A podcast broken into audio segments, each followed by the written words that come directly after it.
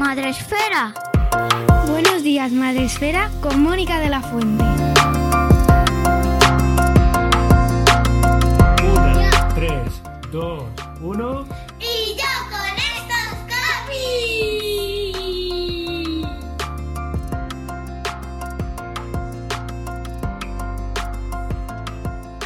Buenos días, Madre Espera. Bienvenidos un día más a nuestro podcast. Ya sabéis, el podcast de la comunidad de creadores de contenido sobre crianza en castellano, donde, por cierto, tengo que deciros que ya tenéis eh, eh, organizado nuestro evento anual el 18 de noviembre y ya podéis comprar las entradas para acompañarnos en el MBD 23 en Espacio Rastro Madrid, en, en el centro de Madrid y que estaremos allí todo el día hablando de creación de contenido sobre maternidad, infancia, educación, todos estos temas que abordamos aquí. Y eh, he hecho ya el spam, que así me lo quito ya de encima, pero es que siempre lo tengo que decir porque es muy importante que ya podéis comprar las entradas. Bienvenidos un día más a un nuevo episodio y en este caso hoy eh, un nuevo mm, eh, podcast dedicado a los cómics infantiles y juveniles en esos repasos mensuales que hacemos de los lanzamientos de mes pasado o mes en el que estamos, bueno, pues vamos viendo con lo que nos va llegando, porque también es verdad que a veces nos llegan más tarde, nos llegan antes, no nos da tiempo a meterlo, no meterlo, pero bueno, vamos intentando hacer un poco recopilación de, de lo que tenemos hasta ahora, hasta la fecha de publicación. ¿Y con quién estoy en esta sección de Y yo con estos cómics? Pues con mi amigo Sen Campón, de Y yo con estas barbas, que viene sin barbas, por cierto. Buenos días, Sen, ¿qué tal? Sí, muy buenas. Hola, ¿qué tal? ¿Cómo estáis? Familias, escuchantes, amigos, amigues, amigas. Eh, aquí a la vuelta del verano, retomando temporada, ¿se puede Pues decir sí, así? Temporada, lo que queramos, y total, esto es nuestro podcast. lo Pues titulamos eso. como queremos. Después del, del descanso veraniego, que os dejamos con aquella traca de, de recomendaciones para leer en veranito, pues eh, retomamos, retomamos el, el curso, el curso en todos los sentidos, curso escolar, y curso lector y curso de todo. Y aquí volvemos a la cara. Bueno, ¿qué tenemos, ¿qué tenemos hoy, Sem? Pues eh, mm, os he traído, os he seleccionado cinco eh, libros, cinco cómics mm, englobados. Dos de ellos salieron prácticamente a finales, finalísimas de agosto. Así que, bueno, pues eh, los seguís teniendo todos son de rabiosa novedad eh, y el resto son novedades de este mes de septiembre. Así que, como siempre digo, cualquier tienda a la que os paséis todavía los encontráis ahí placenteros en las estanterías y si no los encontráis porque se hayan agotado o lo que sea, siempre podéis levantar la manita a vuestro librero o librera de confianza y pedirles el ejemplar eh, y os lo darán encantados. Eso o cualquiera de los que os apetezca, de los que hayamos hablado con anterioridad. Y como siempre, vamos a empezar pues de los um, cómics de para más peques a los cómics de más mayores. Y quiero empezar con una primera premisa de eh, animalitos, ¿vale? Vamos con una familia de elefantes que están a la búsqueda de su sitio en, en este mundo. Este primer cómic del que os vengo a hablar es Star el elefante. Es una publicación que nos trae Kodomo y es una publicación pues para niños niñas a partir de seis añitos, ¿vale? Es decir, lo que son primeros lectores. ¿Quién nos trae um, Star el elefante? Pues eso es una obra de Remilay, es una autora que ya autora completa que ya ha pasado por aquí en, por este programa con otra obra, la comentamos y con Guillermo Ruiz Carreras en la traducción. Es obra de Cartoné, 112 páginas por 19,95 euros. Y bueno, ¿qué es esa historia? ¿Qué es Star el elefante? ¿Qué nos cuenta en, este cómic? Pues esta es la historia de Star, que es este um, elefantito rosa de aquí tan mono. Un elefantito de 5 años, nos cuentan, muy entrañable, despreocupado, como deben ser todos los cachorritos, que vive con su manada en armonía, al abrigo y a la vigilancia constante de, sus uh, tías y de sus madres y de su, sus primos, es decir, de toda la familia, de toda la manada. Pero aquí que vamos viendo poco a poco y por diferentes circunstancias que la manada uh, se va paulatinamente desintegrándose eh, disgregándose hasta tal punto que en un momento ya de la narración nos encontramos eh, al pobre Star eh, solo, eh, separado ya de los demás, totalmente solo. Y claro, pues esto le lleva a continuar al pobrecito en la búsqueda del resto de su manada para alcanzar, bueno, pues este ansiado reencuentro y encontrar por fin un sitio donde puedan estar un poco tranquilos. Básicamente esta es la premisa de eh, esta historia, de estar el elefante.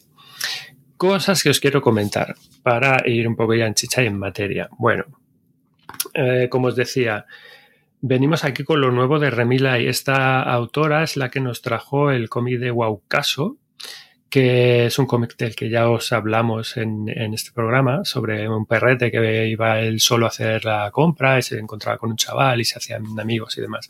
Bueno, eh, así que aquel cómic me, gustó, me gustó lo que lo proponía la autora y, quería bucear en lo nuevo, a ver qué es lo que nos propone aquí eh, esta, esta mujer. Eh, esta vez es ECC quien publica a través de Kodomo, que es el, como sabéis, es el sello infantil de, de y SC, que es la editorial que publica los eh, superhéroes de, DC, ¿no? Entre otras, para que lo tengáis ahí un poco siempre en mente estas cosas. Bueno, como viene aquí en la portada, mm, eh, este realmente es un cómic que es el primer volumen de lo que va a ser una serie que se llama Sobrevivir en la naturaleza. Mm, y está protagonizado por diferentes animales, ¿vale? Así que mm, es un poco el detalle para tener en cuenta. El segundo cómic, de hecho, está protagonizado por un koala, en, Australia y bueno, está anunciado que salga bastante de aquí a poquito tiempo. Viene en los detalles en la parte de, en la parte de atrás. Em, es, una, es una colección que viene claramente con la idea de tratar temas mm, de rabiosa actualidad y en concreto pues lo que viene siendo el cambio climático ¿no?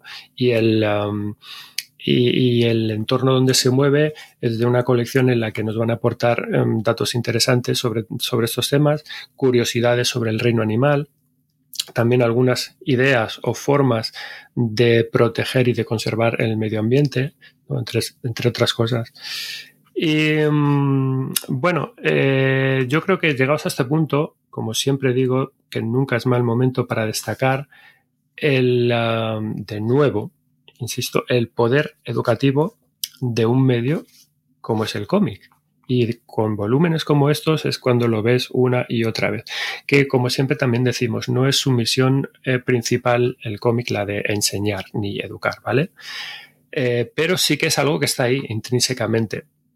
Y me gusta reseñarlo porque, porque no aprovechar eso cuando eh, te lo presentan cuando es pertinente por la historia y por el guion de cuando te lo están contando bien, ¿no? Mm, en el caso concreto, por ejemplo, aquí que te cuentan sobre nuevas especies que a lo mejor no conoces, siempre se aprenden muchas cosas. Así que yo con esto siempre a tope, con esta, con esta idea. Eh, dicho lo cual, em, aquí hay un montonazo de melones enormes e importantes y yo al terminar ese cómic, a mí me ha dado la impresión de que así a lo tonto, con este cómic podrías estar hablando durante horas. O sea, este cómic te da para charlar con, con los críos o con la gente, eh, pero, pero vamos, o sea, una tarde entera sin, sin problemas. ¿Por qué mm, digo todo esto? A ver, para empezar, yendo poco a poco, ¿no? Ah, a mí me ha dado una pequeña, me resultó una pequeña bajona ah, eh, inicial el arrancar esta lectura y, me explicaré. Es que no es una lectura mal rollera en el, en el sentido de, eh, de dejarte mal cuerpo como tal, pero sí que es un desarrollo en el que lo que impera es la pérdida, eh, es, la, es, la, historia de una caída, por así decirlo, de la caída o la cuesta abajo de un núcleo familiar que se dedica básicamente a sobrevivir eh, todo el rato. Y, en ese sentido, a partir de ahí, de esta premisa, a mí lo que me ha ocurrido es que me ha, generado una sensación como de, agobio y de encerrona permanente, ¿no? Eh, porque es una huida constante de los protagonistas de esta manada. Están yendo de un lado a otro, de un lado a otro, de un lado a otro, intentando encontrar el sitio a donde verdaderamente pertenecen, ¿no? Y es que están huyendo, huyendo literalmente de los humanos, de los humanos que somos los que estamos destrozando un poco todo su entorno y su, y su hábitat. Y, y es una, y en el fondo es algo bastante desasosegante, ¿no? Eh, ¿no? Yo no me lo esperaba, ¿no? Porque a veces es que te da la sensación de que no hay un momento de tranquilidad para la familia. Ves a las mamás, a las tías, a las elefantas adultas que están todo el rato eh, alerta, ¿no?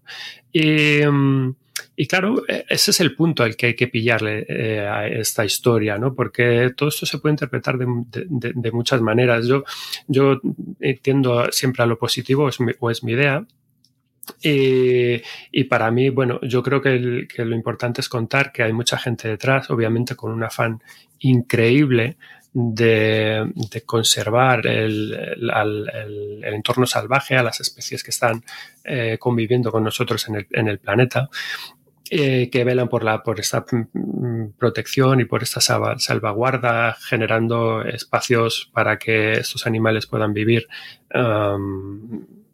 en condiciones como, como, como, deben serlo verdaderamente, ¿no? Que, que, es lo fundamental y que hay esperanza y que hay cantera, por supuesto, de gente bien, de gente comprometida, ¿vale? Esa es la idea principal, pero a la vez, pues, obviamente no puedes dejar pasar el hecho de ver por qué están los animales así todo el rato, que es un poco lo que nos están contando. Y quiero decir, sin extenderme, que entiendo el mensaje, pero que a mí me deja con esta pequeña bajona de, la lectura. Y es que yo creo que, que parte del mensaje inevitable es ese, es decir, que, que estamos haciendo lo, los humanos? ¿no? Y es una, es una pregunta importante porque, bueno, por un lado, crear estos santuarios para la protección de, especies está bien, pero por otro lado, y es que seguramente es el último, el último o el único recurso que nos queda para, para llevar esta protección a buen puerto, pero dices, es que de partida, lo ideal sería realmente no tener que llegar hasta ese punto, ¿no? No tener que destruir el hábitat natural de los, de, los animales para empezar, ¿no? Pero claro, esto es utópico pensar así que la humanidad puede hacer eso, podemos recular, podemos dar marcha atrás, tal y como está montado todo el, tinglado, la cantidad de gente que somos, como llevamos nuestra vida de, eh, capitalista, etcétera. Es decir, la humanidad puede cambiar hasta tal punto de dar esta marcha atrás. Bueno, no lo sé, ¿no? Mm, por eso digo que hay muchísimo que reflexionar detrás de este cómic mm, sobre lo que hablar con los peques, muchísimo. Yo creo que, bueno, a mí me explotó mucho la cabeza con la cantidad, en el fondo, de cosas positivas que se pueden sacar de, aquí, de esta pequeña historia, de este pequeño elefante. Y, um, y yo creo que es esto, que es que, que, por eso es lo positivo, por, aunque sea un poco contradictorio, que estoy diciendo que eh, me ha dado cosa leer este desasosiego del, en el permanente en el que viven, pero que, o sea, que a tope, que a tope con este cómic, ¿no? Porque y, eh, además, mm, tampoco hay que quedarse solamente con eso. Está la primera capa, obviamente, que es con la primera con la que se quedan los críos, del protagonista, que es un personaje verdaderamente tierno. Eh, Cándido es una historia eh, chula, en realidad, eh, como las de normalmente cualquier tipo de cachorro, con las que los críos se pueden ver identificados, que tiene su punto divertido, su punto luminoso, su punto entrañable, ¿no? Como como debe serlo, ¿no? Todo eso lo tiene este cómic también. Eh, y, eso es lo que hace que el global, la redondez, pues, pues funcione, funcione bastante bien. Hay otra cosa, otro pequeño detalle que me gustaría destacar antes de pasar al siguiente, que es que respecto a las obras anteriores de esta autora, de Remy Lai, a mí me ha gustado que la autora es consciente de que se dirige a un público de edad más reducida del anterior. Hablamos de Guaucasora para un público ya más de 9-12 años. Y ella ha sido aquí capaz de, variar su registro gráfico de una manera eh, igualmente consciente y sobre todo eficaz, porque yo creo que se ha colocado un poco al, a la altura de los, de los críos, ¿no? Eh, ha generado algo más sencillo, ha sido capaz de simplificar eh, su, su, estilo, le ha dado más protagonismo a, lo, a, lo, emotivo del trazo, que funciona bastante bien de las formas, de, de las texturas, ¿no? está muy guay eh, porque se parece como mucho a los, a los, a los trazos infantiles, a los propios garabatos que hacen los, los críos a veces, ¿no? funciona muy, muy bien. Um, es esto, es como si te estuviera diciendo, hey, me voy a poner a tu nivel y te voy a contar algo chulo en términos que tú puedes comprender porque te lo voy a contar como las cosas que tú mismo cuentas cuando haces eh, dibujos en tu casa o en el cole o lo que sea. Así que, bueno, pues funciona muy bien. Es un cómic muy bonito, está bien contado, eh, está muy bien hecho, está muy bien narrado y para arrancar el programa me parece una recuperación, la verdad que una recuperación, una recomendación eh, estupenda. Es estar el elefante. Como detalles de la edición, mmm, son 15,5 por 22 centímetros, es decir, es de tamaño relativamente pequeñito, casi comic book, editado en cartoné, como decía antes. Cosas interesantes en cuanto a la edición, en cuanto a extra. Hay un par de, de citas iniciales que hace la autora. Aquí eh, dice, este libro fue escrito e ilustrado en Brisbane, Australia, la autora es australiana, donde las tribus Turbal y Yajera son las guardianas tradicionales de sus respectivas tierras. Presento mis respetos a sus ancianos pasados, presentes y futuros. Es decir, hace una especie de dedicatoria a, los aborígenes australianos, ¿no? Y luego hay una cita que dice, los jóvenes, ellos sí que se preocupan es una cita de David Attenborough, del famoso científico de los documentales de la tele, ¿no? Y esto es también romper una lanza a favor de que, como decía, pues hay cantera, ¿no? Y, los jóvenes son los que verdaderamente tienen que estar ahí y, están aportando cosas y poniendo su energía, ¿no? Que tenemos que remar todo, no solo ya los, los viejuners como eh, nuestros mayores o nosotros mismos. Así que nada, muy guay. Sí que tiene también otros extras finales que es que las hojas finales del libro están destinadas a contarte unas cuantas cosas. Lo primero es que esta historia está basada en unos hechos reales de tres elefantes machos que cruzaron un estrecho por la zona de Malasia, que fueron eh, vistos pues huyendo de su hábitat, de donde estaban, porque estaban deforestando eh, el lugar. Luego hay datos morfológicos de diferentes animales, anécdotas diferentes comportamientos, estilos de vida, eh, nada, cosas muy, cosas muy chulas. Eh, diferentes también maneras o modos de o cosas que podemos hacer para o que los críos pueden hacer para cuidar todo, todos, mejor dicho, el medio ambiente. Eh, así que bueno, es bastante, bastante completito y en la última página pues es esto, es el avance, como os decía antes, del próximo número de la colección que se trata de un koala. Y viendo pues un poco lo que hay ya me imagino lo que, por dónde van los tiros, ¿no? Eh, me imagino que hay que hablará sobre los incendios, esta ola de incendios tan grande que hubo en, en Australia pues hace dos, tres añitos, que lo, que lo arrasó todo y casi acaba con los, con los propios koalas. Primera obra, entonces, eh, que traemos, Star el Elefante. Primera recomendación de la mañana, de Kodomo. Seis añitos. Muy bien. Vamos con la segunda, rápidamente y sin dilación. Son dos mellizos a la búsqueda de aventuras. Bueno, aventuras, eso sí, en miniatura.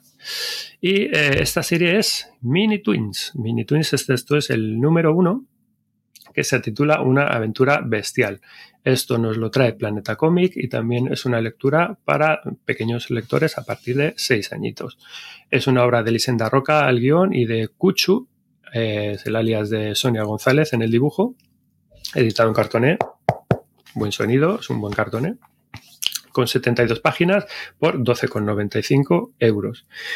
Mini Twins, ¿de qué va esto? Pues tenemos aquí a, estos, a esta pareja de, que son Lily y Tom, que son dos eh, hermanos de la pareja protagonista, son mellizos, como de unos seis años también, y um, son diferentes entre sí, obviamente, cada uno con sus rasgos y con sus personalidades bien diferenciados.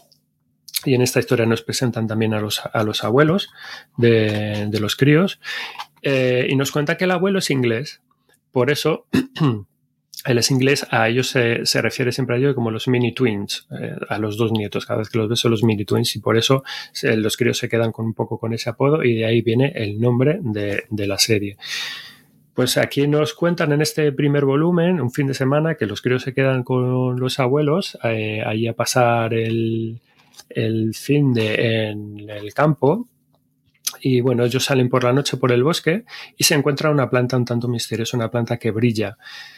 Cualquiera con un poquito de dos de frente y que haya leído cosas de mm, superhéroes, pues eh, diría, oye, eh, esto es o es radiactivo o es mágico, así que mejor no tocarlo. Pero claro, estamos hablando de dos críos de seis años, así que, ¿qué hacen los críos?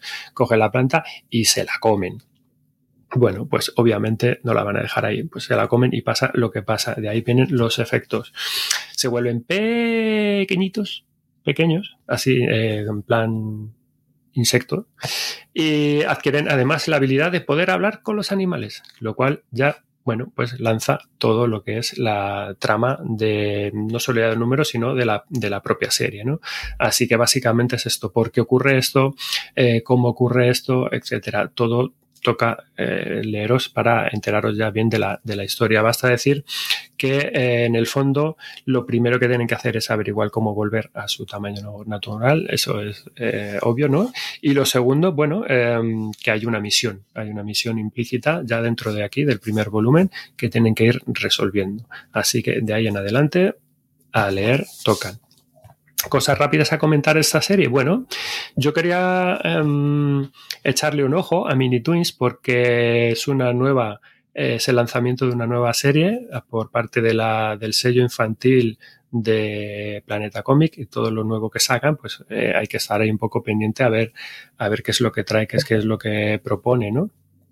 Em, un detalle que, que, me gusta también comentar de esto es que Planeta Mm, con esta colección hace lo que últimamente están haciendo grandes editoriales con algunos de sus nuevos lanzamientos en cuanto a series, y es que no solamente cuando sacan la nueva colección eh, lanzan el primer número, sino que lanzan a la vez el primer número y el segundo número. Es decir, el segundo número que es, eh, tiene una portada amarilla, creo que tenían, eh, esto viene aquí al final, se llama Zapa está en peligro y a la vez que lo tenéis el número uno en la librería, pues tenéis el número dos también en la librería.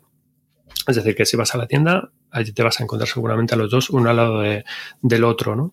Eh, ¿Por qué lo hacen así? Pues bueno, pues yo creo que es eh, evidentemente para que te los lleves eh, o bien del tirón o bien para que si te llevas el primero, te lo lees cuando llegues a casa, te ha gustado, pues no tengas que estar esperando como ocurre con otras colecciones, lo normal con las colecciones, pues eh, no sé, cuatro meses, seis meses, ocho meses a que saquen el, segundo, ¿no? Así que si realmente te ha gustado la historia, pues es como, venga, tienes el segundo ahí ya para eh, pillarlo.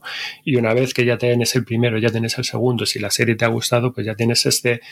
Eh, engagement, no, es el término adecuado, pero ya, tienes este hábito de decir eh, eh, quiero el, quiero el tercero. Me ha gustado el primero me ha gustado el segundo pues ya cuando salga el tercero me espero y estaré pendiente para cuando salga. Mm, y por cierto esta no es la última no es la única colección que ha sacado Planeta a la vez. En el mismo en este mismo mes en septiembre ha sacado otra que se llama eh, Drila la cocodrila que también tiene muy buena pinta. Voy a intentar echarle el ojo. Os he traído esta porque me parece como más. Eh, bueno, las dos me han parecido interesantes, pero he apostado por esta este mes. Pero a la otra la tengo que también eh, que, echar el ojo porque también tiene buena pinta. Y lo mismo con Drilla la Copodrila, pues también eh, han hecho lo mismo. Tienen los dos primeros volúmenes que han salido al, al mismo tiempo. Eh, también para lectores igual, incluso más pequeños todavía, por lo que he estado podido eh, observar. Lectores de a partir de, cuatro añitos pueden coger Drila la cocodrila, casi seguro, vaya. Que lo ha sacado con la editorial Destino, para que lo tengáis un poco em, en cuenta. Eh, de hecho, de nuevo, otra de las recomendaciones que me gusta hacer, aprovecho de hablar todas estas cosas con este cómic, para que refrescar todas estas cosas. Si no lo encontráis en las tiendas por lo que sea, ir a la página web. Os invitamos a, la, a ir a la página web de, de, Planeta o, o, en este caso, porque son los que editan, pero de cualquier editorial para que miréis, eh, explorar eh, el catálogo, animaros a ver qué es lo que se cuece por ahí, qué es lo que están editando, porque a lo mejor eso vais a una tienda y no veis cosas que acaban de salir porque esa tienda en concreto o no lo tiene o, lo acaba de vender, o bueno, si no lo tenéis, todo es como muy complejo, ¿no? El punto de venta, las novedades duran poquísimo y hay que estar, bueno, pues eso, pendiente de programas como el nuestro, que son los que os vamos informando de las cosas que van saliendo. De Mini Twins, la serie que nos ocupa. Mm, en concreto, decir que son obras autoconclusivas, que lo cual es ideal para este tipo de edad, ya lo sabéis, de nuevo, con textos breves, textos muy cortitos, letra mayúscula, con un tamaño grande para favorecer la, eh, la, lectura para los nuevos lectores, los chavales, chavalas que están empezando con, con esto y, que se animen, ¿no? Tiene un punto de partida, que es a mí lo que más me ha, gustado, lo que más me ha llamado la atención de este cómic, que yo creo que promete mucho. Tiene sus puntillos de humor. Eh, hay un momento aquí en el que aparece Lilith, la, niña, con, los rasgos faciales de, Bowie, del Ziggy Stardust de, de, Bowie, que, que temeas. Y, bueno, básicamente es esto que en general yo creo que lo que me ha resultado son las más interesantes, lo que me ha resultado más interesante, quiero decir, son las ideas que va dejando caer, ¿no? Lo, que va sembrando en este primer número para poder encontrarnos con historias, yo creo que muy chulas, en los próximos y sucesivos números de, de la serie, ¿no? Eh, así que bueno, pues hay que estar con un ojo pendiente en esta colección para ver qué es lo que nos van proponiendo en próximas entregas. Detalles de la edición, como decía, cartoné 15,7 por 21,5, es un formato casi idéntico al del anterior que os acabo de enseñar. Cartoné también que está bastante bien, eh, no tiene extras reseñables y bueno, eh, hay una página dedicada aquí a la bio de las autoras, como suele ser habitual en este tipo de, de publicaciones, ilustrada, muy chula, la verdad. Y, bueno, poco más. ¿no? Eh, hay un detallito chulo del editorial de los que me gustan a mí, eh, del código de barras final, que viene una filita de hormigas que va creciendo desde un lateral hasta la parte de arriba. Me encantan estas, estas chorradillas. Eh, siempre me fijo en estas historias. Mini Twins de Planeta, la segunda recomendación para el programa de hoy. Muy bien. Grandes recomendaciones y reivindicación que recordamos para que no duren tampoco los lanzamientos. Ya está. Eso. Que parece que eh, sale, esto no solo los libros infantiles, sino en general todos. las cosas Hay que hablar de eso. Y se queman. Y esto va, es mal para todos, para lectores, para autores, para todo el mundo. No sé quién se beneficia de eso, no sé. Pero bueno, no es el tema de hoy. Ya está.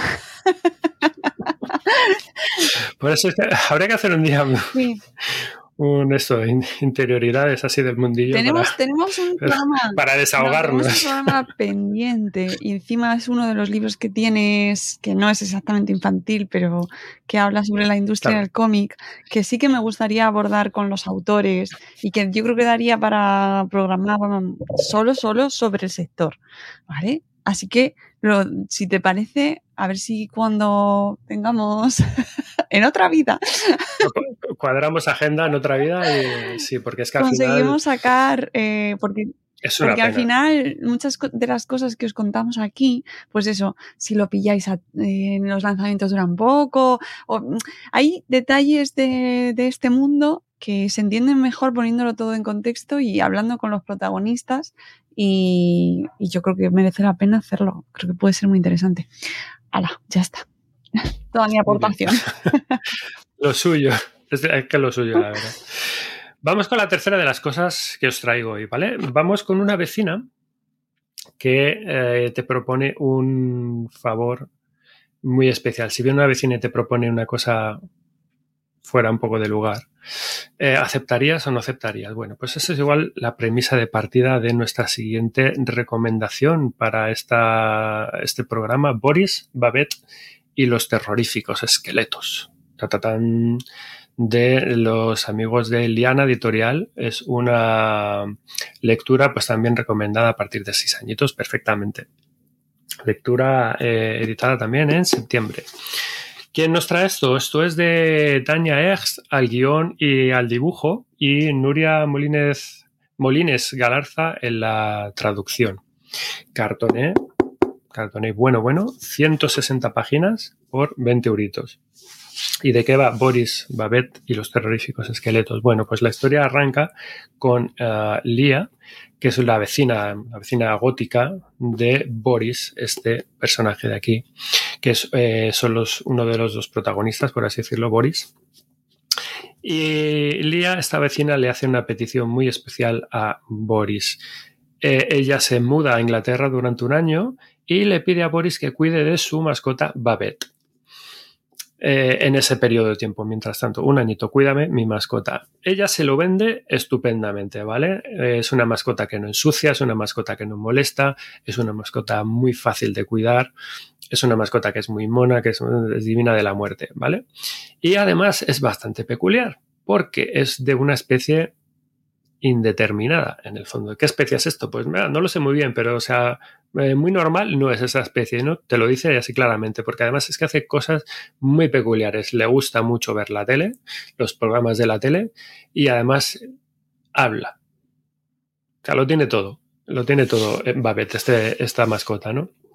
Boris termina accediendo a regañadientes porque sus padres le tienen prohibido tener ningún tipo de mascotas en casa, porque ensucian, sueltan pelo, eh, bueno, etcétera. El padre es un poco eh, friki de la limpieza y demás, ¿no? Así que Boris se las ingenia, bueno, pues para mantener un poco en secreto esta pequeña relación que, con la que acaba de entrar, y uh, esconde a Babette en su habitación, le monta una especie ahí de, de guarida para que sus padres no, no se enteren, ¿no? Y resulta que pues esto poco a poco va descubriendo que a Babette mmm, le pasa algo, que Babette no está bien en su nueva, su nueva casa, en su nuevo hogar. Eh, Babette está triste. Babette algo le pasa, está ahí como siempre compungida. Y es que descubrimos que le falta el ambiente tétrico del que viene, ¿vale? Recordemos que su vecina es de estas góticas que van de negro y con sus eh, movidas de, de, Halloween y de gente oscura por la, por la vida, ¿no? Y claro, eh, Babette está acostumbrada a ese ambiente, la casa de Boris es totalmente diferente y pues no se hace, no, no se hace está, está triste. ¿Qué hace Boris para solucionarlo? Bueno, mmm, eh, Babette le pide directamente que lo que quiere es esqueletos. Tráeme esqueletos para decorar esta Batcueva que me acabas de hacer, ¿no? Así que, es decir, Babette necesita un ambiente más terrorífico porque si no, no se va a sentir a gusto esta, este bicho. Ya está, directamente es esto, ¿no? Y es aquí Boris donde empieza, bueno, pues a tirar de invención y de ingenio y tirar de gente y con ayuda de unos y de otros cuando empieza ya pues a organizar todo lo que al final viene siendo el núcleo duro de la, de la historia que tampoco vamos a revelar más. ¿no? Es Boris intentando eh, hacer suya a, eh, a, la pobre Babette que está pues un poco cari acontecida. Mm, cosas a comentar de, de, de, este libro, ¿no? Pues fijaos que esto viene con una nominación en Alemania al que viene siendo uno de los, de los premios así más prestigiosos de, de, del ramo que hay allí, el uh, Deutsche Jugendliteraturpreis. Uf, tengo mi alemán ultra oxidado, me acabo de dar cuenta. Uh, eh, y es la segunda obra de la autora dentro de, de Liana Editorial, de su, de su línea de, de cómics eh, que ya nos es una, es una autora que ya nos trajo y una editorial que ya nos trajeron antes, Oli y El misterio de la nueva, que es una obra que todavía no, no he tenido la oportunidad de leer, pero que la tengo fichada, la tengo pendiente. Eh, y tenía buena pinta, por eso lo digo, vaya. Y, um, y, que es una obra que a su vez, esta que os hablo de Oli, El misterio de la nueva, también fue nominada y seleccionada dentro de los mejores libros del 2022 en la Feria del Libro Infantil de Bolonia, que es la más importante a nivel eh, europeo. Um, así que no, no, quería dejar en este caso pasar la, oportunidad de echarle un ojo a, a, Boris Babette y los, y los esqueletos. Tenemos aquí eh, una obra cuyo, bueno, leitmotiv, podemos decir, principal es el, del, el de encajar. ¿Por qué? Porque, bueno, esto va de, encontrar tu sitio, básicamente tu sitio físico, pero en, en, el, tu habitación y, en la vida, todo, ¿no? Esto es decir, soy un rarito, soy una rarita, y voy y vengo de acá para allá porque realmente parezco no encajar en ningún sitio ni con nadie, ¿no? Eh, ni ser parte de nada. Eh, y esto mismo es lo que nos llega a decir incluso Babette, la, la protagonista, esta mascota, ella mismamente con sus propias palabras, ¿no? Que te dice que, eh, que ya no sabe nada, que no encaja en ninguna parte, que ni con nadie, ni con las personas, ni con los animales. Tiene ahí un momento de decir, esto, o sea, ¿qué pasa conmigo, con, con, con el mundo? ¿no? Um, la, la, moraleja, evidente, evidentemente, pues está en eso, ¿no? En que tu sitio sí que está en, en, una parte, es decir, en, algún lado tiene que estar. No te rindas, mm, si no lo encuentras a la primera o a la segunda, si te sientes desubicado eh, o desnortado, bueno, ahí fuera, en algún lugar, tienes tu espacio seguro eh, y con la gente, con el grupo que, que, que, mereces, con tu gente, que lo terminarás encontrando eh, con un poco de suerte, con un poco de, de, de, voluntad o con un mucho de suerte, con un mucho de voluntad, con más tiempo, con menos tiempo, ¿no? Pero todo el mundo tenemos nuestro espacio al final y, lo terminamos encontrando. Es una cuestión de, pues esto, de no rendirse a, a, la, a la primera de cambio, ¿no?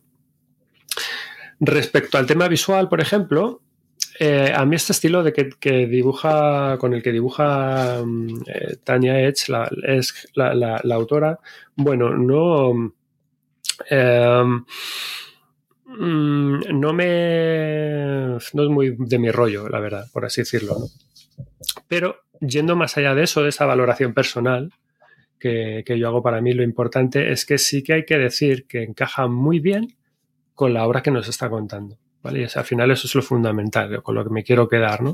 Eh, y que por contra sí que encaja como un guante con el personaje de Babette, por ejemplo, y eso es algo que sí que quería anotar, que seguramente con un estilo más, más complejo, más intencionadamente detallista o, bueno o realista no pues igual este personaje no funcionaría muy bien no porque necesita yo creo que de esta ambigüedad tan tan marcada que te ofrece el estilo de esta autora para que realmente te estés ahí un poco preguntando eh, que es por eso que, que, le da esta característica de, personaje tan, tan raro, ¿no? Que no tienes ni idea al verlo de, de, qué tipo de animal es, porque es una especie de pastiche raro e incómodo de, de muchas cosas, ¿no? Y estás como con la ceja levantada todo el rato, no sabes que...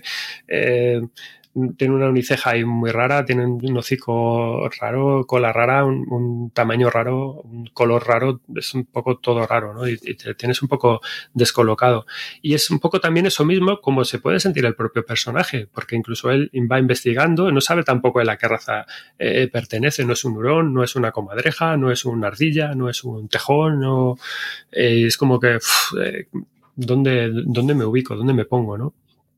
Eh, y todo esto pues genera esa sensación de estar todo el rato un poco con la mosca detrás de la oreja, de estar con esta inquietud de decir, ostras, es que verdaderamente qué, raro eres tú, ¿no? O sea, te dan como ganas de decírselo al propio personaje, decir, es verdad, es que eres un bicho raro. Y bueno, yo creo que este cómic, seguramente, estoy pensando que a finales de mes estamos en Halloween, me imagino que la editorial obviamente también ha pensado esto mismo por el tema de lanzar cómics, este cómic en concreto en esta época del año. Y es que yo creo que si andáis buscando material de lectura, eh, por lo que sea, para vuestros y vuestras hijas, que vaya un poco con el, con el ambientillo de, de la festividad de Halloween, pues oye, yo creo que este cómic puede ser una, una idea muy acertada eh, en la que eso, esqueletos, eh, sustos, lo inquietante, lo fantasmagórico de, de, de, que tiene el Halloween, pues, pues casan ¿no? con, con, con, las cosas que nos van enseñando y los van contando um, aquí, porque además incluso es que el propio animal no es lo único inquietante. Tienes eh, a la madre del personaje, que es un personaje también inquietante, porque dices, madre mía, esta señora que está totalmente en su mundo y a su bola, eh, no sé, te entran ahí ganas de de decir, señora, quítese los auriculares y por favor atienda la vida, que no está sola ahí en, su universo. Tienes a la vecina, la vecinita de arriba, que también que es una, es una stalker de la vida, está ahí espiándoles desde el, el rellano y les mira por la mirilla del, de la puerta, que también tiene su punto inquietante. Es decir, que es un cómic eh, que, que, va justo ahí, a, ese, a ese punto, ¿no? Como detalles ya para finalizar de la, de la edición, Um, 17,5 por 23,7, formatos parecidos. Este es un pelín más grande que los anteriores que, se, que os he mostrado, pero bueno, van un poco por allá, por allá a la par. La edición es realmente preciosa. Esto es un, eh, un cartón súper bueno con una portada que realmente llama muchísimo la atención y que trae un detallazo maravilloso, sorprendente y que yo creo que hasta ahora no me suena haber visto nunca. Y es que brilla en la oscuridad todos estos cositas blancas de los huesecitos de aquí está hecho con esta tinta de bioluminiscente o luminiscente, lo de quitarlo de bio, ¿no? Pero que claro, esto no lo puedo hacer ahora, de apagar o cerrar las persianas, pero eh, si tuviéramos las luces totalmente apagadas, esto brilla en la oscuridad. Es un cómic que brilla en la oscuridad y esto mola muchísimo, es una pasada. Y bueno, poquito más. Al principio del cómic sí que te trae una especie de presentación de personajes a modo de esquema. Y en la parte final, pues bueno, hay um, eh, pequeñas escenas costumbristas así de los protagonistas, de cómo van viviendo su vida cada uno en, su, en sus casas, en su entorno y demás. Las páginas de agradecimiento típicas del avío y demás. Y y ya está. Las guardas muy bonitas también, con la cabeza de, la mascota de Babette. Y, y esta es la tercera de las cosas que os traíamos hoy.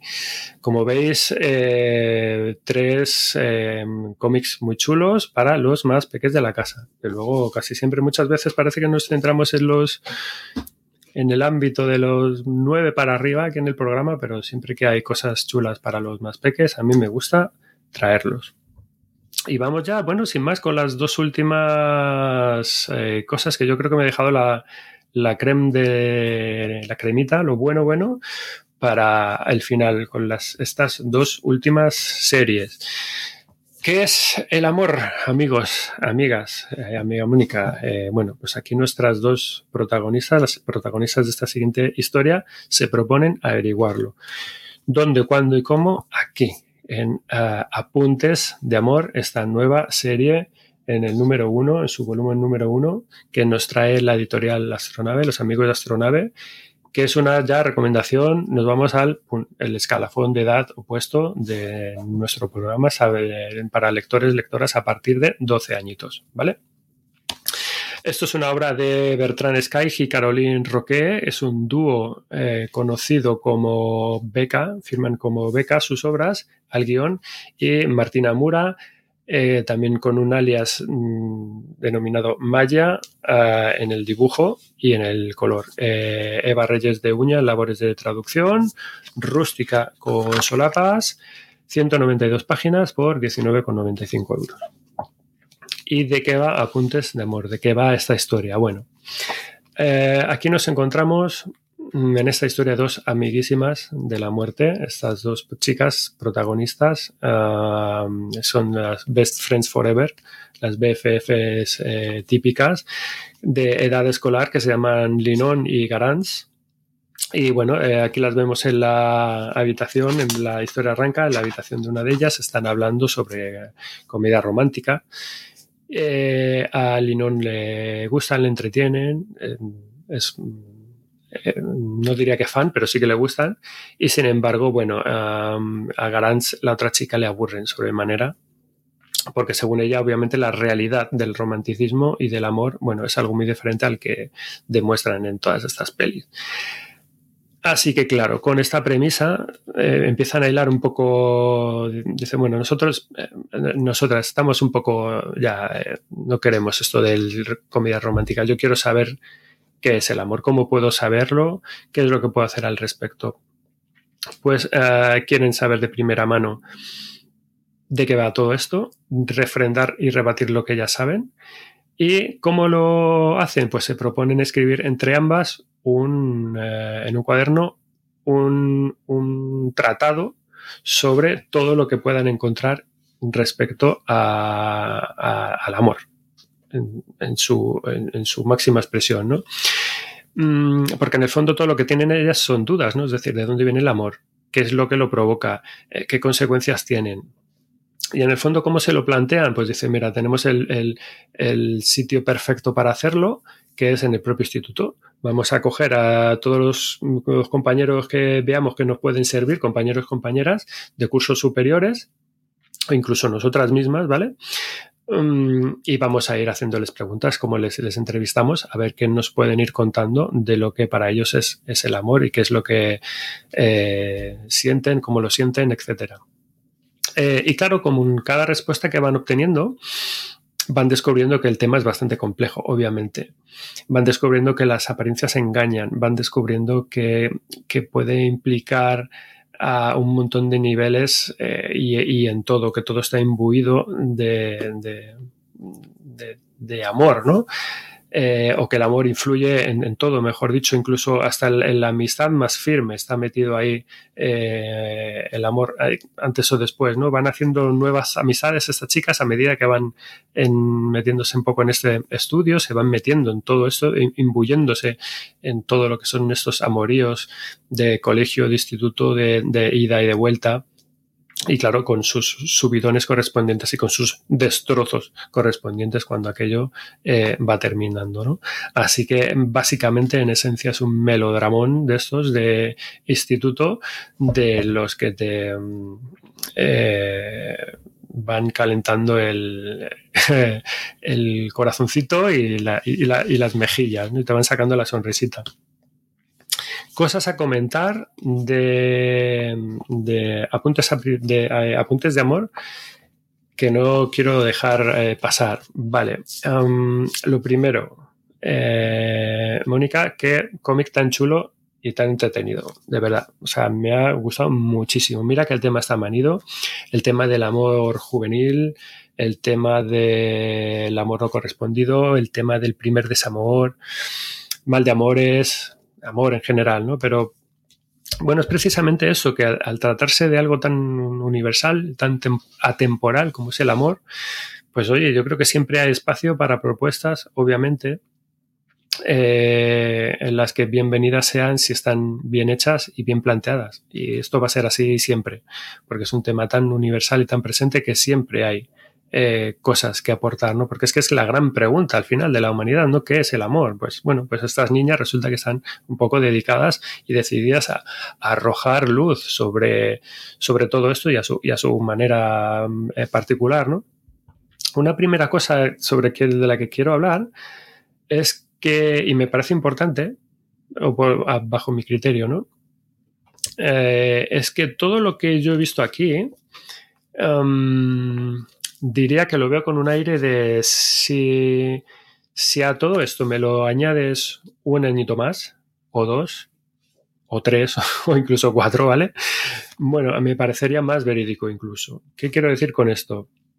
Eh, que me explico, que, en teoría aquí las niñas tienen 11 años, ¿vale? Yo creo que se meten en, en embolados y en jaleos que, ostras, mm, que a mí me da la sensación de, por un lado, que que haciendo todo esto podrían tener perfectamente 12 o 13 y, cuadraría, a mi juicio, casi mejor, ¿no? Y es así todo el rato. De hecho, la editorial propone eh, en Astronave, te lo colocan como lectura recomendada pues a partir de 12 años, lo cual, pues mira, pues está bien. Pero si te lo ponen a partir de más 14, como lectura ya propiamente young adult, pues, pues tampoco pasaría nada y estaría también yo creo que perfectamente colocada. Mm, eh, ¿Y por qué digo todo eso? Em, pues por esto, porque es que para mí se me hace muy temprano todo, muy pronto, a nivel de historia, también a nivel gráfico incluso.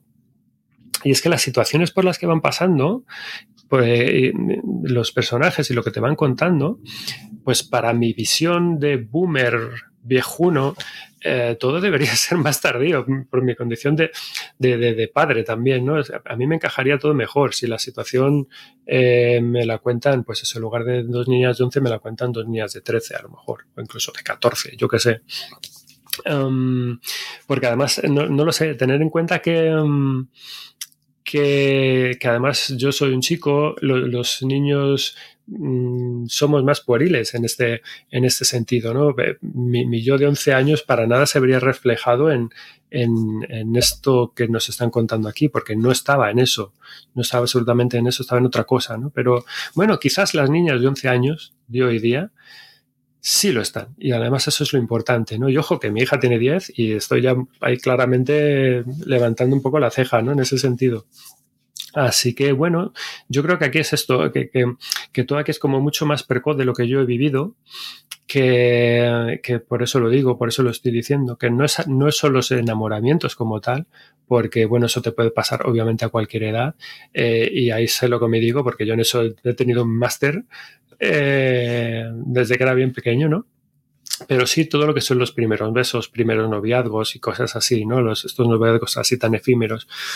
Y yo creo que en cierto sentido esto también está bien, porque o bien nos recordábamos cómo éramos, eh, o bien podemos correr, correr este riesgo de caer eh, en infravalorar a los críos hoy día, eh, a los críos y a los preadolescentes de, de, hoy día, ¿no?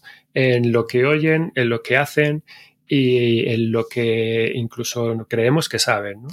Y mm, no lo sé, y seguramente en la sociedad de hoy en día seguro no es la, la misma, eh, bueno, ni mucho menos, que de cuando yo tenía esa edad.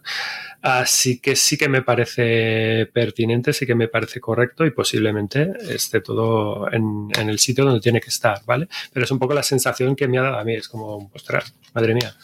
Eh, Así que bueno, luego el turrón realmente de, todo esto están las reflexiones que van sacando las, las, niñas. Eh, obviamente que son interesantes y que te abren pues un montón de melones mmm, para poder tratar en cualquier charla, pues con los críos, con, eh, o entre adultos o lo que sea, ¿no?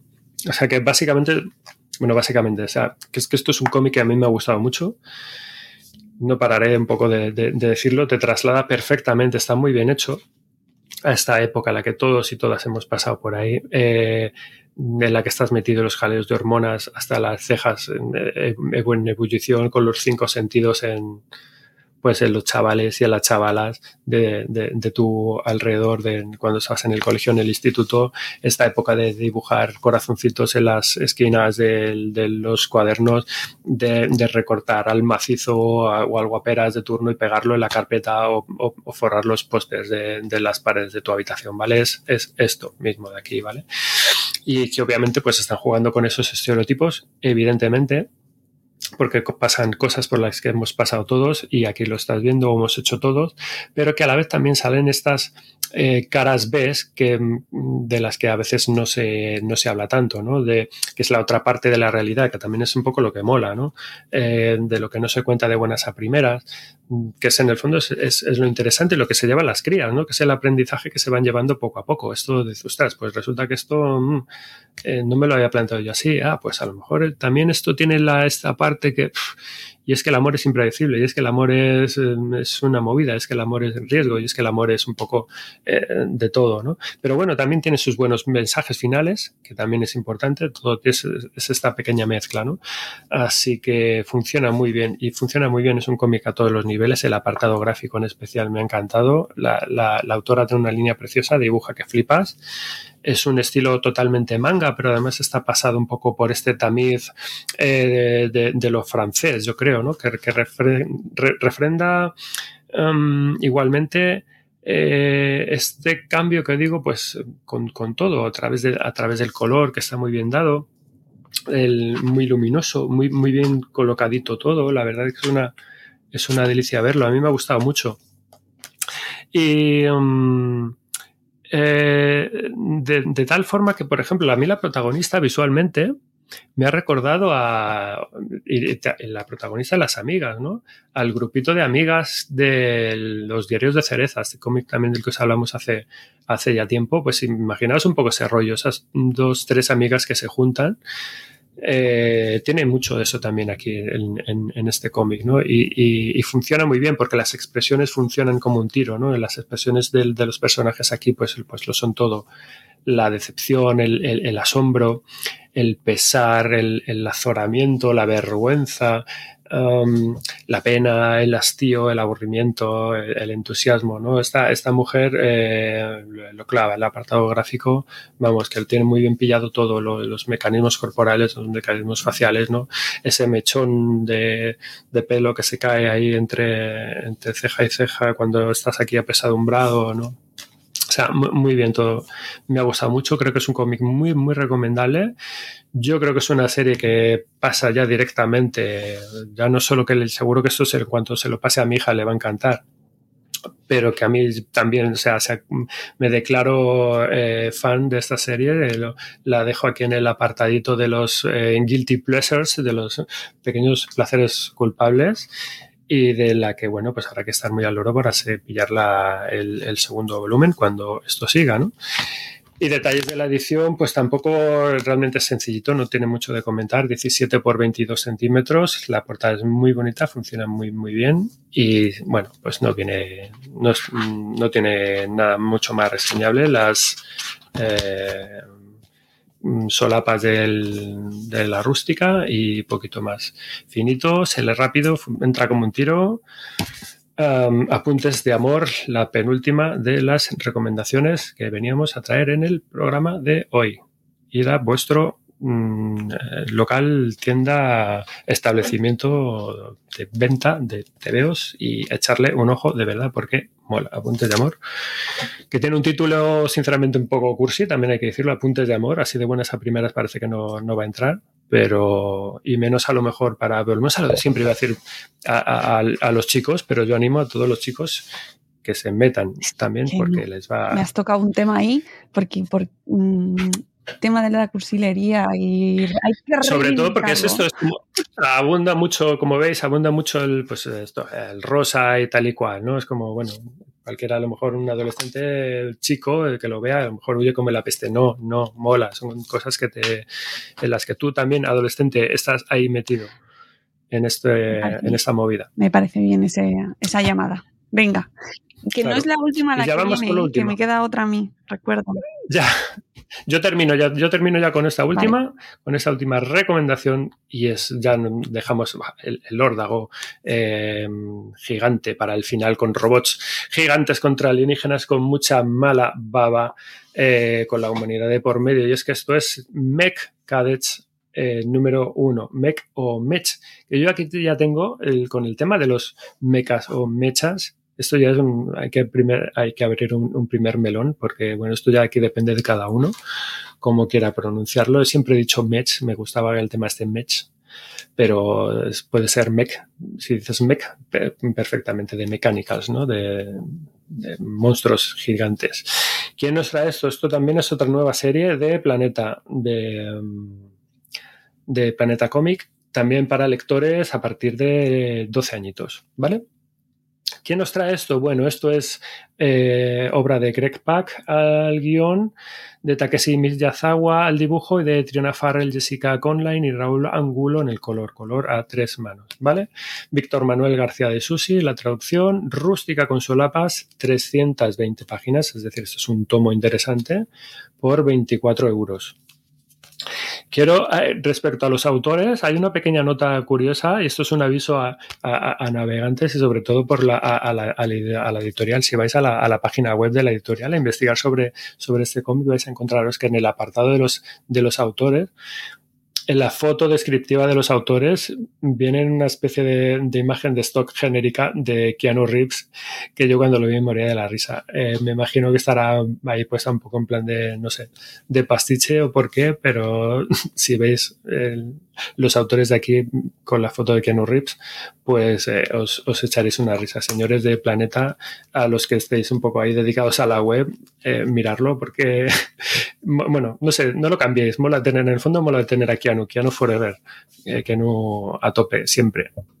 Bueno, ¿de qué va? ¿De qué va? Básicamente es el núcleo básico de esta historia es de un chaval, un chico cualquiera, que se encuentra un robot gigante de combate eh, y que al mismo tiempo, pues bueno, pues se encariña con él, va aprendiendo a pilotarlo y se hacen amiguísimos de la muerte inseparables, ¿vale?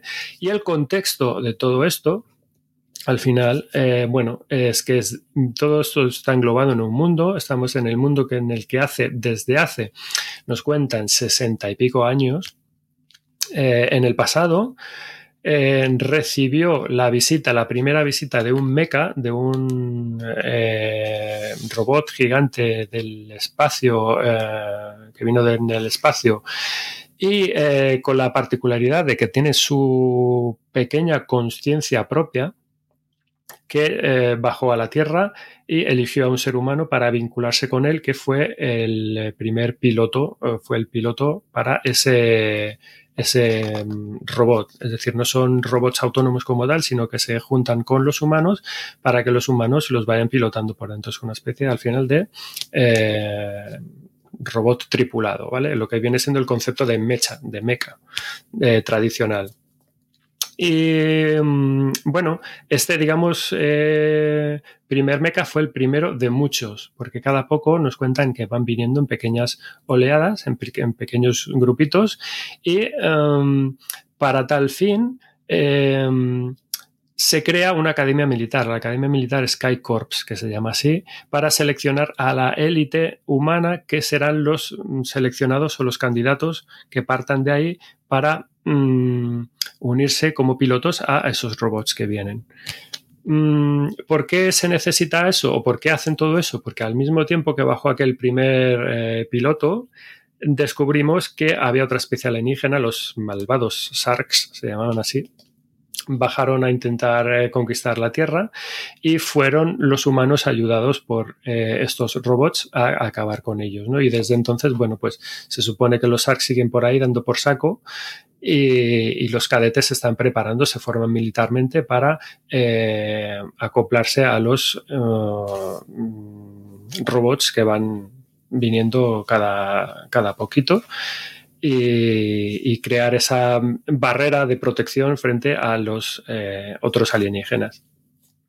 Así que es esto. Desde entonces, eh, Sky Corps, esta academia, como digo, bueno, se dedica a formar estos tripulantes y ha sido así hasta que en el arranque de esta historia resulta que nos encontramos a eh, el protagonista, este chaval de aquí de la portada, que es el prota, bueno, que es el hijo de la encargada de la limpieza de la academia, eh, él mismo es encargado también de, la limpieza, es el, chico de la limpieza, y que por azar se encuentra a uno de estos robots de la última remesa que se había perdido y que se vincula con él, ¿vale? Así que bueno, pues a partir de ahí vemos que un poco esta cadena eh, de funcionamiento de la cadena de la academia se, rompe porque tenemos este chaval intruso, por así decirlo, pero que igualmente, bueno, pues tiene que aprender sobre la marcha a afrontar los, duros eh, entrenamientos de la academia porque se tiene que integrar en, eh, en ella como, como cadete y con la convivencia que tiene el grupo, los entrenamientos chungos que, que, le, que les ponen a todos y bueno, todo para mm, salvar eh, de nuevo pues a la amenaza global que consiste en, estos bichos espaciales que de nuevo andan por ahí presentes. Y esto es lo que se nos va contando aquí en eh, Mech Cadets o Mech Cadets eh, volumen número uno. Bueno, cosas para comentar. En el fondo, ¿qué es lo que tenemos aquí? ¿Qué es esta serie? ¿no? Este volumen viene eh, o mejor dicho, recoge los 12 números de, la, eh, de lo que constó la serie original de nombre Mech Cadet Yu, porque Yu es el apellido del, este, del, protagonista del cadete espacial, es decir, es como el cadete de mechas, Yu es el, título de la serie original, que esto fue editado por la mm, editorial Boom Studios americana, y aquí ha sufrido este pequeño cambio de, nombre. Y bueno, aquí hay una primera cosa que me ha llamado un poco la atención, que, que, se me escapa, porque en apariencia el arco de este cómic, de este volumen, es completo. Es una serie cerrada con esos 12 números completos, es decir, que, aquí, en este volumen se ha recopilado la colección completa, entera. Eh, que se publicó enteramente entre 2017 y 2018, tiene ya esos cinco añitos. Y sin embargo, eh, tanto en el lomo como en la primera página de la, según cuando abrimos el libro, en la portadilla claramente añaden aquí un libro 1. Y es un detalle a mí que, que, que, se me ha hecho muy raro. Es decir, ¿por qué? Porque no lo entiendo muy bien, no he podido averiguarlo, no he encontrado información al respecto. Sí que es cierto que hay interrogantes que se quedan obviamente sueltos, que puede dar pie a una continuación, así que en el fondo mmm, eh, quizás haya continuación de esto. No lo sabemos o no lo sé todavía, pero no lo descartemos. Mm, y como bien remarcan en la portada, si nos fijamos en el pequeño tallito que hay en la parte inferior, el claim principal, el reclamo por el que ha llegado esto ahora a nuestros kioscos, a nuestras tiendas especializadas, eh, es porque los amigos de Netflix, que son muy cucos, pues bueno, se debieron de haber hecho con los derechos de la serie en su día y estrenan serie o han estrenado ya porque yo no tengo Netflix, no lo puedo saber, pero juraría que salía en agosto.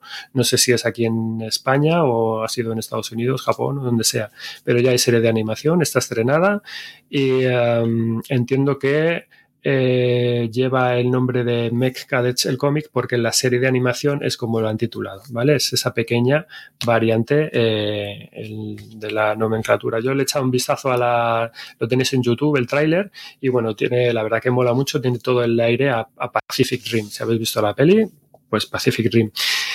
¿Y por qué digo esto? Porque esto es, este cómic es una historia 100% de tradición kaiju, de, de, de tradición de, de mm, monstruos y de género mechas, es decir, de género robots gigantes. Robots gigantes contra monstruos.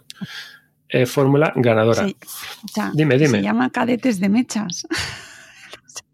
Claro, sí.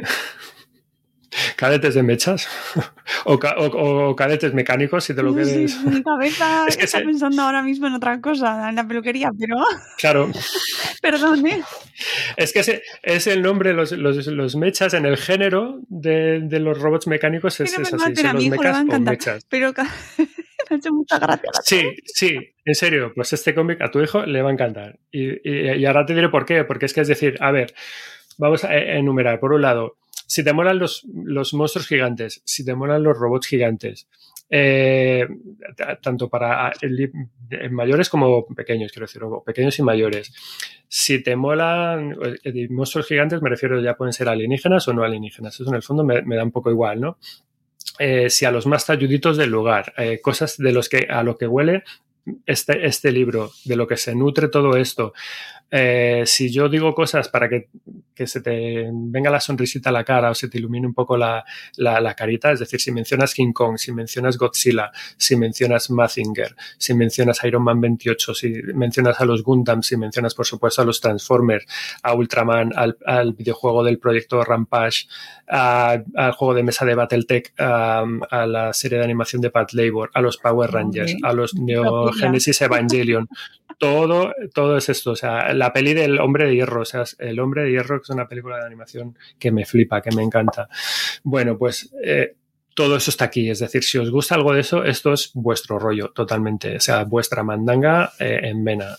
Porque bebe de todo esto. Pero además que no solamente es eso, porque si no esto entronca también con, con, la misma, con el mismo género, con la misma, con la misma rama, pero además de la ciencia ficción, de con las invasiones alienígenas. Es decir, que para poner tres ejemplos rápidos, si te gustó la serie de animación de su día de Robotech o de Macros, ¿no? Dependiendo de, o los manga, de, dependiendo de, de dónde, si cojas la versión japonesa o norteamericana Si eh, te gustó el juego de Ender de Orson Scott Card, ¿no? Con esta historia de cadetes espaciales.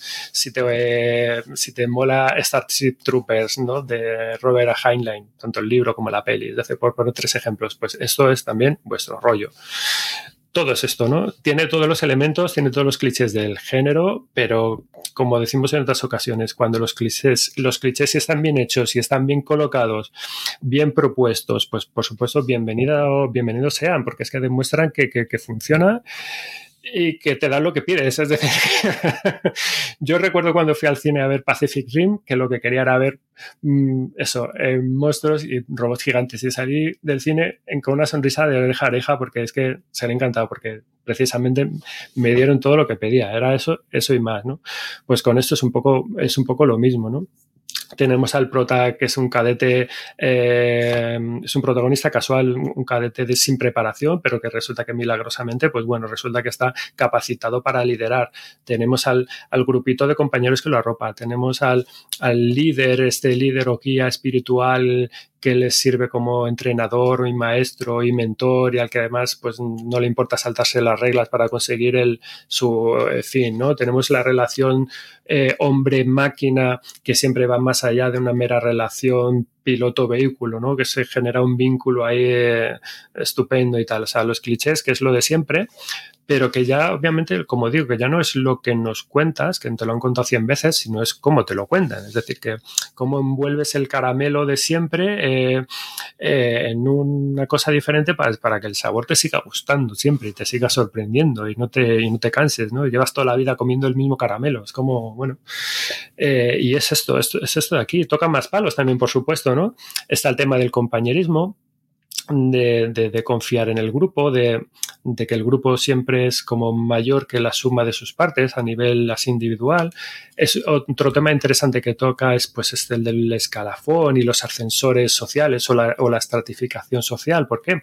Que también es como muy de género, ¿no? Pues porque socialmente la élite en este tipo de sociedades, al final, ¿quién, quién, eh, quién, quién la tiene o quién la ostenta, ¿no? Son los, los tocados por la magnificencia de, de, de la academia, tanto castrense como eh, social, pues es la gente que opta a los, a los, a los, a los estándares y cargos pues, pues más gloriosos, que, que, la gloria está donde, pues en el ser, eh, tener la posibilidad de pilotar uno de estos aparatos y con ella salvar al mundo y convertirte en un héroe mundial, ¿no? Eh, y de repente, claro, pues se te cuela un chaval que es un barrendero y, y, eso que crea, pues crea una disrupción en, en, todo. Es decir, se te ha colado alguien que no pertenece a ese escalafón, que viene de otro sitio más bajo, es que es un fregasuelos, es el, es el hijo de una fregasuelos también, ¿no? Eh, es decir, que es un advenedizo, es un, es un outsider, es un, eh, un paria interpares, por así decirlo, ¿no? Um, que se ha convertido, pues, por decretazo y por necesidades de, de la historia en alguien que, bueno, tiene que estar ahí, pero básicamente estás usurpando el, el hueco de que, oye, por derecho social le corresponde a alguien, ¿no? Al rico de turno que se ha podido pagar a la academia de, militar de papá, ¿no? Eh, y todos estos cosas son y, y, elementos se ven aquí a lo largo de, de la serie todo el rato, ¿no? Porque el hueco que ocupa este chico se lo ha quitado a la otra, que resulta que era, pues esto, la estudiante más eh, cualificada de, de, de, toda la academia. Y ahí tienen, pues, sus rollos y sus fricciones se implican cosas que ocurren en, en la historia, ¿no? A mí, la verdad, que es un cómic que me ha encantado, me ha gustado un montón. ¿Y por qué animar a la gente, a los escuchantes a leerlo eh, y a descubrirlo? Que es lo interesante, ¿no? Porque, porque además es que es un cómic muy dinámico, todo, todo en él, ¿no?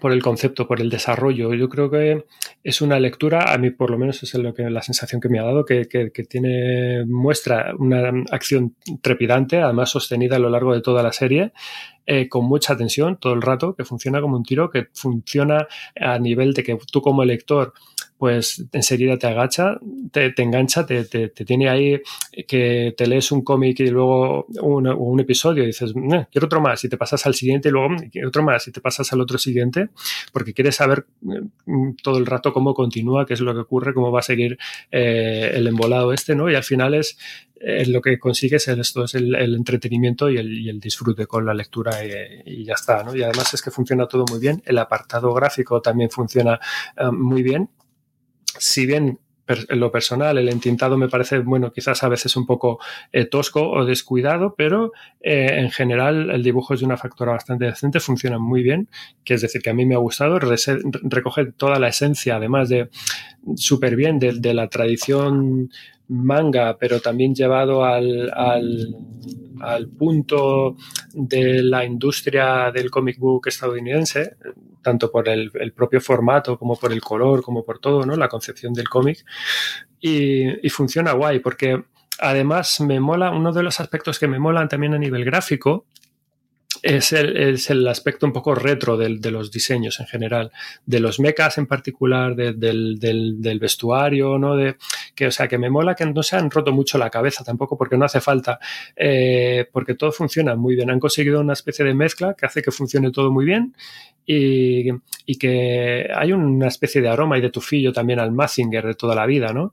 Mm, incluso con la propia raza de alienígenas, estos, los, los, los ARCs, que realmente no, son cangrejos espaciales. No te creas que han buscado un, se han rebuscado un diseño eh, así ultra raro, ¿no? no básicamente es un cangrejo gigante, chimpún, con sus pinzas y bueno, sí que tienen dientes ahí chungos, pero básicamente son cangrejos enormes, chimpún.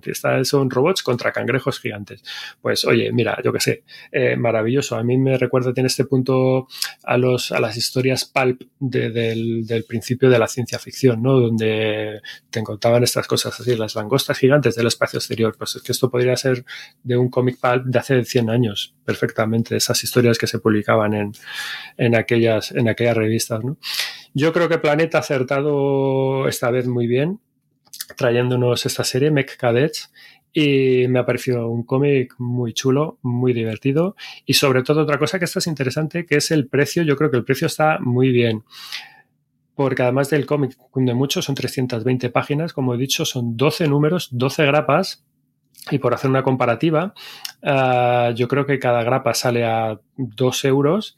Y esto, comparando hoy día las grapas de 24 páginas, por ejemplo, de Panini, te salen a 3,30 y las de CZ pues están saliendo por ahí a 3,20, 3 euros o por ahí. Es decir, que ojo que la, que la, que la rebaja es interesante. Y hoy en día, tal y como están los precios de los cómics, es algo que hay que estar mirando con lupa, donde pones la pasta todo el rato, sí o sí. Así que, bueno, nada, ya para terminar, en, en destacar cosas de, de la edición. Eh, formato comic book de 15 por 23. Tiene tres anexos muy chulos. Eh, el primero es una historia de 10 páginas y eso sí que mola porque es como el, eh, la génesis de esta historia, ¿no? Es una publicación con, que se titula Los robos, que es la historia jamás contada de Stanford You, que es el protagonista.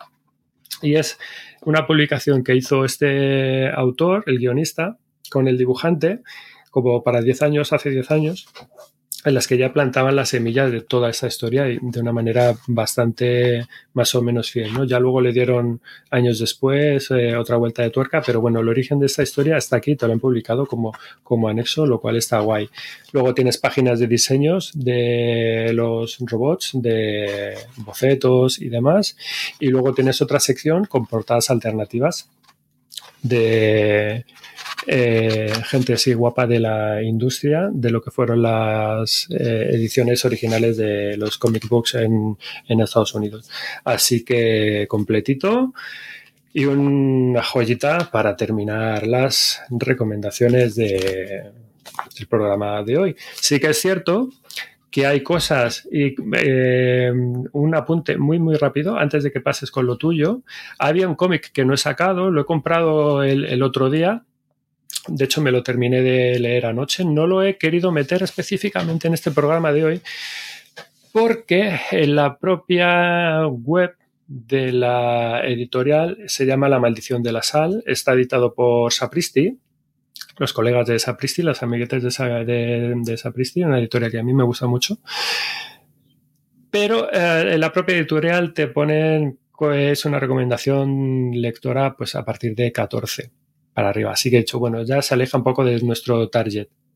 Sí que es cierto que eh, infunde un poco a, eh, a pensar en que sí podrían, podríamos hablar de él perfectamente o no, porque por un lado, y porque es interesante, porque esta es la obra ganadora del premio Eisner del 2022 a la publicación infantil. Es decir, eh, que se llevó el, el, Oscar, el Eisner, a la publicación infantil el, el año pasado. Mm, y en algunos sitios eh, te pone que, y de hecho he mirado la lista de los Eisner y está dentro de la categoría de 9 a 12. Pero bueno, pues Sapristi te lo pone a partir de 14. Está como una especie de, de limbo eh, de que te lo puedes leer, pero bueno, igual lo dejamos. Pero como me ha gustado tanto, en serio, me ha gustado muchísimo, eh, igual para el programa que viene hablo un pelín eh, de él y, lo, y os lo cuento porque es un... me ha encantado. La maldición de la sal, tenerlo, echarle un ojo si lo veis por ahí, ¿vale? Y, ya está, contar que en agosto salieron otro tipo de cosas que también tenemos por casa. El segundo de John y los Megamonstruos es una serie que quiero traeros aquí, no habíamos hablado de ella, pues son tres números, pues cuando salga el, tercero seguramente lo, lo, lo comente. Y, um, y hablemos de ella porque es una serie que mola. Eh, Astronave también sacó La Pequeña Evasión para los más peques. El último número de la serie de ellas, el tercero, que hablamos también aquí en el programa. Eh, pues, en fin. El segundo número de Violeta, también lo, ya lo tenemos en casa, de Astiberri, de los amigos de Astiberri. No para, no para. Por mucho que estuviéramos de vacaciones, las editoriales no paran. Esas no se van de vacaciones. Esa gente no, no descansa. Y el, y el, bolsillo tampoco. O sea, las dos cosas. Antes de terminar, simplemente quiero recomendar un lanzamiento de este mes de septiembre que, que, bueno, que tengo que recomendar a la audiencia madre esférica porque mm, es el segundo título de una, yo creo que ya van a ir a por la colección o serie de libros dedicados a estos personajes. Y se trata de Claudio y Lucía en el Amazonas. Aquí os lo enseño a la gente que nos está viendo en, el vídeo y si no os estáis escuchando por podcast, pues estoy mostrando la portada. La, portada mola. Mola mucho este cómic, mola mucho y es el segundo volumen de eh, esta serie de aventuras que, bueno, yo creo que recupera la tradición de personajes adolescentes que em, medio investigadores, aventureros, pero eh, dentro de un contexto muy actual y por lo tanto con redes sociales, con TikTok, con problemáticas además muy actuales y que se inició con agencia, la agencia Fake hace un par de años, dos o tres años quizás, em, del 2020 es, ¿vale? Eh, de, bueno, que no he dicho los autores, Chris Broquetas y Max Bento. ¿vale? Los, eh, esta pareja de autores son los que nos traen ahora este segundo título, la segunda parte, bueno, o nueva aventura. De, de, este par de hermanos postizos, porque es una familia reconstituida, también algo como más actual, eh, ¿no? De estas familias pues que se encuentran los mm, cada, progenitor y aporta un nuevo miembro a la familia. Entonces, bueno, pues eh, Claudio y Lucía pertenecen a dos parejas diferentes y forman una familia diferente, por así decirlo. Bueno, pues eso, que ahora hoy en día ya es de lo más normal y lo más común. Y, y bueno, pues tienen ambos mm, son de espíritu, pues eso, aventurero, em, un poco sin llegar a ser el personaje en sí por todo lo que implica, por todo lo que implica un poco Greta Thunberg, ¿no? Un poco adolescente, em, con ganas de cambiar las cosas, idealista y que se meten en líos y que tienen ganas de mejorar el mundo, ¿vale?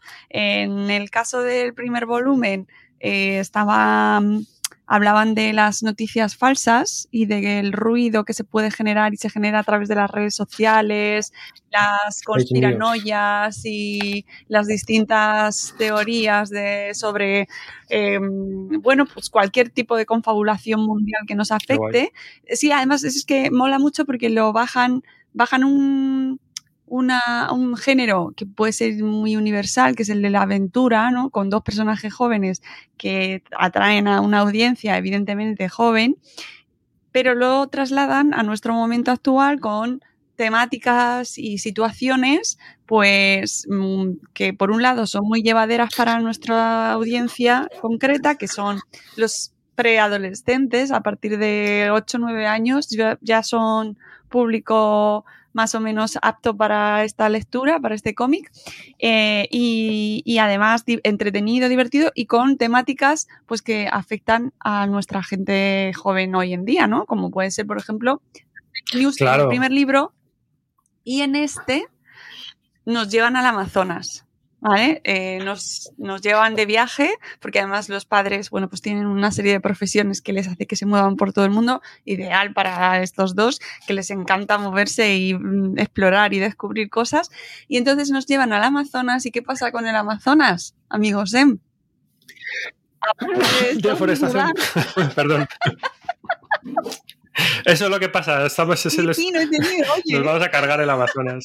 Oye, qué ha sido mencionado Amazonas y ¡pum! Pues, y, en ese método Claro, en el Amazonas pasan muchas cosas y esto no voy a destripar el argumento, pero eh, sí que, bueno, pues se abordan problemáticas de hoy en día y cuestiones pues que cualquier chaval, cualquier chavala de, de esa edad y el público de este, de este cómic pues está al tanto más o menos, ¿no? ¿Sabe? Claro, joder, entonces, tanto deforestación como, como eh, otras cuestiones relacionadas con el Amazonas, ¿vale? Que no quiero yo porque es bastante spoiler. Sí, pues es que hay mil cosas ahí metidas, de los cultivos de, eh, lo que sé, de soja. Hay muchas cosas y, mola mucho cómo lo eh, abordan porque lo hacen de una manera muy divertida. Tráfico de Claro, hay muchas, hay muchas cosas que pueden pasar ahí, pero yo invito a la gente a que los descubra, que acompañen a, Claudio y a Lucía.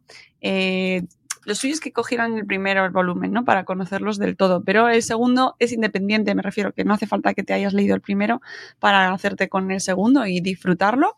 Eh, tienen una mascota que les acompaña, que además la mascota también tiene sus peculiaridades, también entra dentro de un contexto de laboratorios de alteración genética y tal, ¿no? Que le hace ahí que tiene sus características muy, muy especiales. Y, bueno, pues mm, es una aventura, es un cómic de aventuras puro y duro, eh, con ese contexto que sí que creo que hay que destacar, porque me parece que está en la mente de los autores, ¿no? intentar abordar temáticas ah, de una manera divertida y amena, porque son aventuras para chicos jóvenes y chicas jóvenes, ¿no? Y que por lo tanto se tienen que entretener, pero que tiene ahí un trasfondo que les haga pensar, como esas cosas siempre las que hablas tú, ¿no? De, ah, bueno, ¿qué mensaje hay, no? Que para mí está claro y me parece un acierto cómo lo abordan.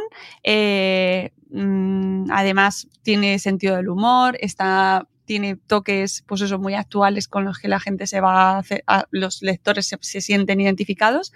Y, bueno, pues el dibujo muy chulo también, colores planos, o sea, es un dibujo clásico, yo, yo diría, ¿sabes? De que tampoco soy yo experta, pero ya, no, pero funciona muy bien. Funciona muy bien, muy dinámico, eh, muy ágil, mm, no te pierdes ningún detalle, eh, pues el típico, pues eso, cuando muy exagerado cuando ocurren cosas, ¿no? Con, sus letras gigantes y muy, pues, muy, que llaman la atención y, y, y, que, bueno, que juega muy bien, ¿no? En la aventura. Y, mm, y que poco más añadir, simplemente recomendarlo, que eh, Max y Chris, Max Bento y Chris Broquetas hacen un estupendo trabajo que espero que que lo mantengan, que la editorial es eh, Van, Van Ediciones, Van, eh, sí, Van Ediciones y, y Mamut. es, los, los, hermanos mayores de, Mamut. y, y, nada, que es, eh, en, la primera edición era tapa dura, pero en esta edición han pasado a, a tapa blanda, ¿vale? Pero mm, igual de divertido, igual de... Lo tenéis en castellano y en catalán también, por cierto, ¿vale? Para público catalán lo podéis encontrar también en... Están saliendo muchísimas cosas de las y yo me congratulo, como así tiene que ser, eh, de adaptaciones a catalán. Se están poniendo las editoriales mucho las, pilas, más que incluso que yo esté, que esté viendo, más que incluso en euskera o en gallego, en Cataluña se están poniendo las pilas adaptando eh, lecturas para los, para los críos y me parece estupendo. Eh, bueno, pues guion de Chris Broquetas, que ya además ha estado con nosotros en un podcast, la podéis escuchar hablando sobre una, un libro, era una obra ilustrada, un libro ilustrado sobre los Juegos Olímpicos, sobre historias eh, que además me encantó ese libro sobre eh, historias eh, peculiares de, de, los Juegos Olímpicos, que de verdad merecía muchísimo la pena y conocimos a Chris a través de ese lanzamiento y gracias a hablar con ella en ese momento descubrimos estas aventuras que tienen mucho éxito entre el público preadolescente y que merece la pena que los descubráis. Son, pues eso, un par de, eh, de, de personajes entrañables, de chico y chica, que, de hermanos eh, hermanastros y, y, que son se les coge mucho cariño y continúan en, con el mismo tono y el mismo estilo en esta en esta nueva en este nuevo volumen que espero que sean muchos más y que ya podéis encontrar en el claro. mercado. Tú, fíjate que hay una cosa que, eso es que decías que me, que me, llama muchísimo la atención y que además me, me, me encanta, que es el hecho de, de, de, encontrar temáticas en los cómics que atraigan a los, a los chavales como lectores y que sean interesantes, ¿no? Y todo esto que, que cuentas del, de las fake news y demás, es que es algo tan actual y que les, eh, les tiene que llamar eh, tanto la, atención por lo que implica, porque, vivimos hoy en día, no solamente ellos, todos absolutamente imbuidos en esta eh, este desquicie global de cosas que te van contando que ya no sabes que es real y que no, que ya podemos enlazarlo con las inteligencias artificiales, con, con mil rollos, ¿no? O sea, y encontrar de nuevo ese tipo de, de, de nexo a través del cómic, pues, pues me parece guay, ¿no? Porque está la misma pregunta de siempre, que es, entronca con esto que hablamos antes, que ya lo dejaremos para otro programa, ¿no? ¿Se lee o no se lee en este país? ¿Qué pasa con los cómics? ¿Qué ocurre? Y a lo mejor no es tanto que no haya lectores que los hay, sino que no estamos, o la gente no se consigue, por lo menos aquí en España, a nivel de la industria, eh, generar cómics que atraigan a, a, los lectores que hay. O sea, que igual lectores hay, pero faltan que historias que les llamen la atención, porque a lo mejor lo que se hace no les atrae, ¿no? Y, y tiene que haber, tiene que haber eh, temas y maneras de, de, de traértelos al, al, campo que nos atañe. Qué temazo ese, qué temazo. Que es un Desde temazo, luego, mm, no lo sé, pero, pero bueno, a mí me ha resultado muy entretenida y además me parece que está poco forzado, me refiero, que, que, está, que está muy bien traído, que no se nota como hemos hablado en muchas ocasiones, que a veces se meten ciertos temas que se sabe que hay que meter eh, y rechinan un poco, ¿no? Porque no los ves naturales. Mm. Es verdad que son dos personajes porque tienen unas peculiaridades, o sea, están viajando por el mundo y evidentemente mm, pues no todos los adolescentes viven esas, esa, ese estilo de vida, ¿no? Ahí viajando y de un lado para otro, pero tienen ese punto un poco, eh, es irreal, pero te gusta, ¿no? Que haya personajes que de repente se escapen y hay, pues no sé, que hagan cosas que tú nunca harías, porque pues eh, ahí está la, la, lo bonito y lo atractivo de las aventuras, ¿no? De ver a personajes pues corriendo aventuras y arriesgándose y haciendo cosas, eh, pues pelín claro. fuera de lo, de lo normal o de lo, de lo, lo probable.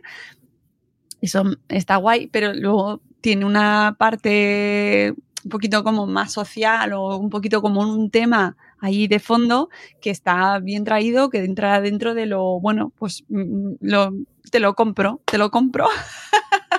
¿Sabes? Me, me, he divertido, ¿no? Y cuando terminas, la sensación claro. de, ah, pues me han gustado estos dos, quiero más. Claro, me, lo, me, lo, has vendido bien, me lo has vendido bien. Dale, claro, ver, claro, claro. Sigamos quiero con otro. esto. Venga, dámelo. Así que nada, pues estupendo.